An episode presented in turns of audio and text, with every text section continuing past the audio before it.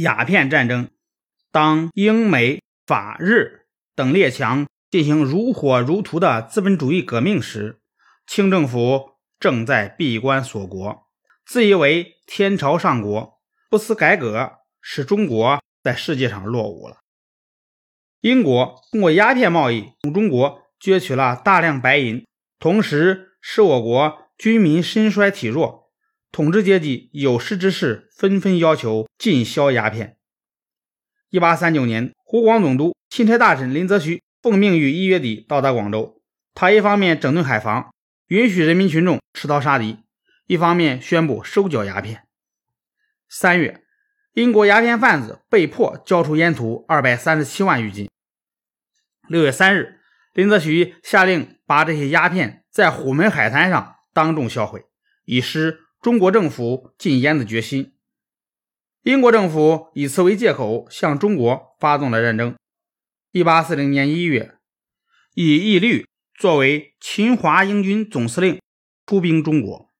五月，英国舰船四十余艘，士兵四千多名，先后到达澳门附近的海面，鸦片战争爆发。义律率英军进犯广州海口，看到广州军民早已严密布防。遂转攻厦门，又被邓廷珍率军击退。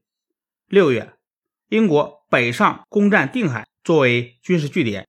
八月，英国的舰船抵达天津大沽口外，道光帝慑于英军武力，又被投降派的劝说所动摇，于是罢免了林则徐，改派直隶总督琦善作为钦差大臣去天津和英军谈判，而。这个时候，英军因为夏秋换季，极易流行，于是决定放弃定海，到八月中旬南返。双方议定在广州谈判。琦善到广州后，改变林则徐禁烟的决定，命令撤除海防水涌，镇压抗英群众，一心议和。一八四零年十二月，琦善与义律在广州开始谈判。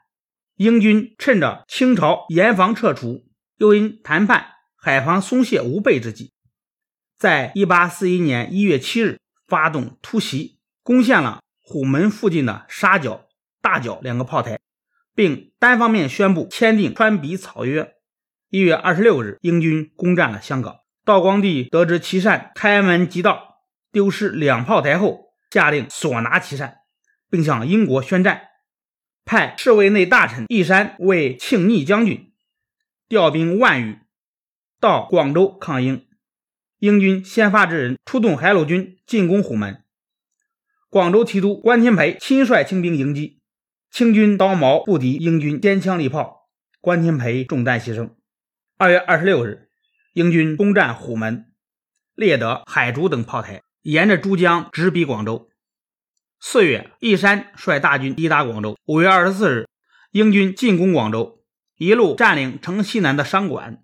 一路由城西北登陆，包抄城北高地，不久攻占了城东北各个炮台，并炮击广州城。义山执行防民甚于防寇的方针，对英军侵略消极抵抗。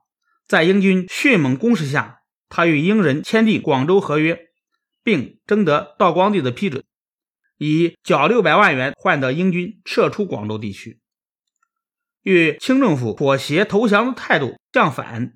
广州三元里人民在牛栏港附近同窜入这里的千余英军英勇作战，打死打伤英军数十人，并把四方炮台围得水泄不通。在广州知府的调停下，英军才得以解围。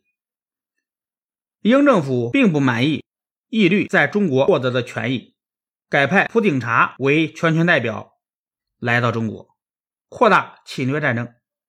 一八四一年八月二十一日。蒲鼎茶率三十七艘舰队，陆军两千五百人，离开香港北上，攻破厦门，占据鼓浪屿。十月一日，再次攻陷定海。清朝定海总兵郭云飞英勇殉国。十月十日，英军攻占镇海，钦差大臣两江总督于谦战死。英军很快占领了宁波城。道光帝闻讯大惊，忙派吏部尚书大学士易经调兵到浙江去收复失地。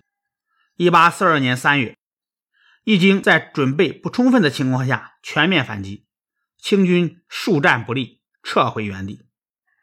战败的消息传到京师，朝野上下震动。道光帝无奈，只得派盛京将军齐英和老朽伊里布到浙江向英军请和。蒲鼎察不理会弃英的契合，继续深入。一八四二年五月十八日，英军攻取浙江平湖扎浦镇。六月十六日，攻雾凇口，雾凇炮台守将陈化成壮烈牺牲，宝山、上海沦陷。英军沿长江西上，于七月二十一日攻陷镇江。八月，英军的舰队陆续到达南京下关江面，清政府已经没有心思。再与英军战斗，于是接受了英国的停战条件。七月二十九日，中英双方在英国的军舰“汉华丽号”上，基英、伊里布与蒲鼎察签订了中国近代史上第一个不平等条约——南京条约。鸦片战争以清政府的惨败而告终。鸦片战争严重侵害了中国的主权。标志着中国开始逐步陷入半殖民地半封建社会，打开了中国近代史的序幕，昭示了落后就要挨打的深刻道理。